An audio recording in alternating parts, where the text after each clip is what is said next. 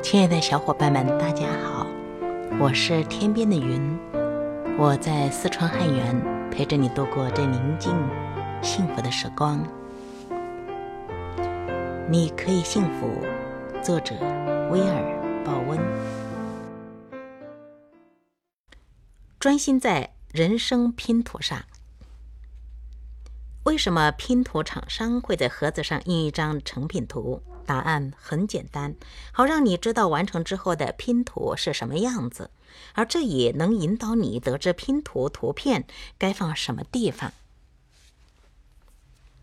如果你能一读再读本序论中所列的练习，详细列出自己变得更幸福后将会有什么样的人生。那么其效果如同让你看着自己人生盒子上的完成图，好知道每一片人生拼图该放在哪里。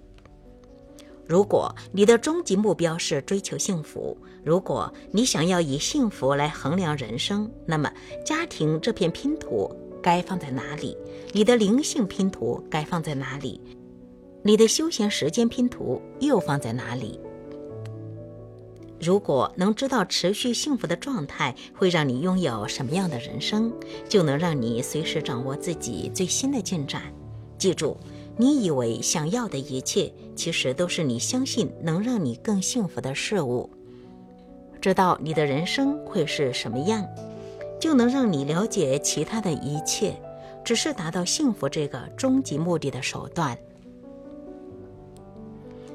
至于我自己。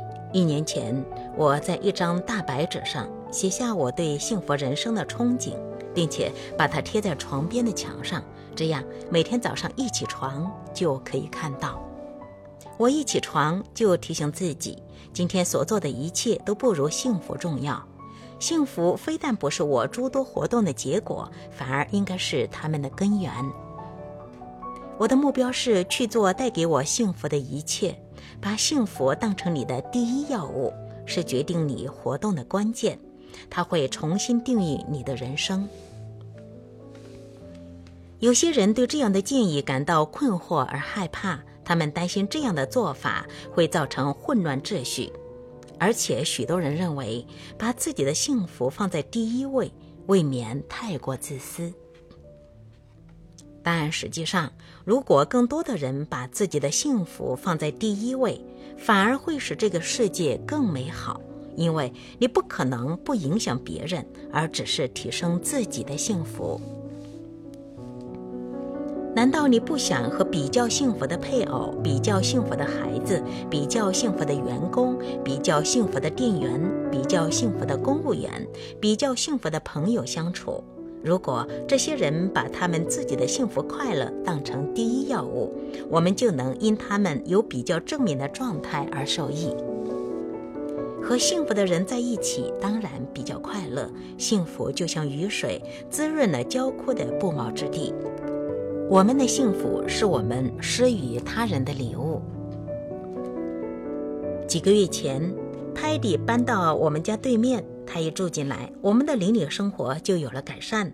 泰迪在他家门口放了几盆漂亮的花，我早上坐在屋外喝咖啡的时候就能欣赏到这几盆花，还有围在他的喂鸟器前的鸟。几天后，我发现幼林也去买了几盆开花植物放在家门口。不久，他对面的邻居也如法炮制。那个周末，我自己也走进家居修缮用品店，决定也要买一些花卉放在我家门前。第二天，我注意到另一位邻居也同时买了花来装点庭院。接着，一个又一个邻居都开始这么做。街道两旁全都摆满了花，结果我们这个小区有了全新的面貌和感受。而这一切都是因为派迪在他家门前放了几盆开花植物。有一天，派迪带他的老雪纳瑞狗出来散步，我叫住他，说他已经引领了整个小区的潮流。我问他是什么启发他把花放在门口，他看来很惊讶，以他密苏里中部特有的口音，慢吞吞地回答：“我不是故意把花放在外面，让人家跟着做的。”他耸耸肩说：“我只是喜欢花而已。”拍蒂把花放在他家门前，因为他喜欢花，他是为了自己而这么做。然而，其他人响应了他的行动，很快花朵遍布小区。现在，拍蒂也有了更多的花可以欣赏。在你下决心要提升自己的幸福指数时，很可能是因为你想享受更多的快乐和满足。但是你要知道，周遭的人也会因此而获益。不仅如此，在你周遭的他们很可能会更幸福。而就像派蒂现在可以欣赏邻居的花朵一样，他们的幸福也可以回应在你的身上，这能使你感觉更幸福。因此，你也会把更多的幸福回应到他们身上，如此这般创造出自给自足而且不断扩大的良性循环圈。把你的焦点放在盒子的表面上，你憧憬中真正幸福者的形象。做个以幸福成瘾的人，阅读你所能找到的一切有关幸福的文字。一项研究发现，光是阅读有关幸福的文章，就能够让你感觉更幸福。就如决心要保持身材的人会开始阅读有关饮食和运动的杂志一样，你也该阅读一切和幸福有关的文字。演员哈里森·福特说：“幸福是你得学习的事。”我常因为自己这么说而吃惊。哇！这就是了。我想我很幸福，我有个我爱的家庭，还有我爱的事业。我甚至觉得越来越能够接受现在的自己。要是还有其他方法可以得到幸福，请告诉我，因为我也有雄心要尝试。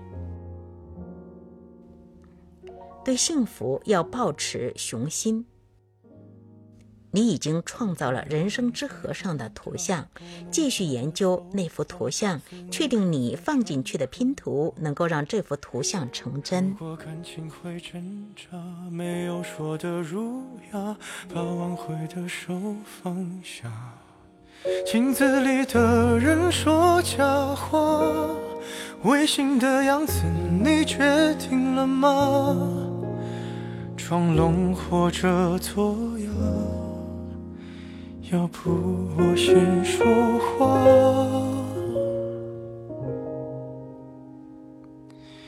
我们的爱情到这儿刚刚好，剩不多也不少，还能忘掉。我应该可以把自己照顾好。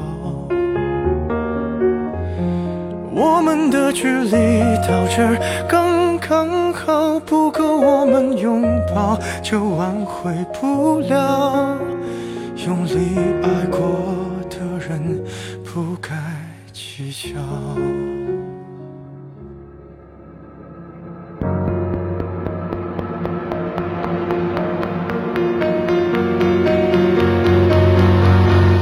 都要逼人起了家，亮出一条伤疤，不堪的根源在哪？是感情会挣扎，没有别的办法，他劝你不如退下。如果分手太复杂，流浪的歌手会放下吉他。故事要美，必须。藏着真话，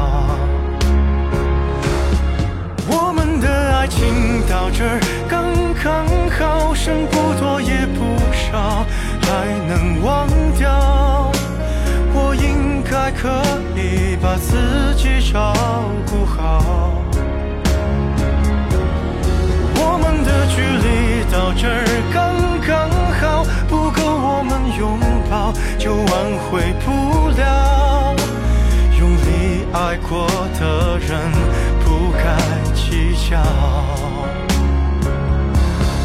我们的爱情到这儿刚刚好，再不不吵，不必再煎熬。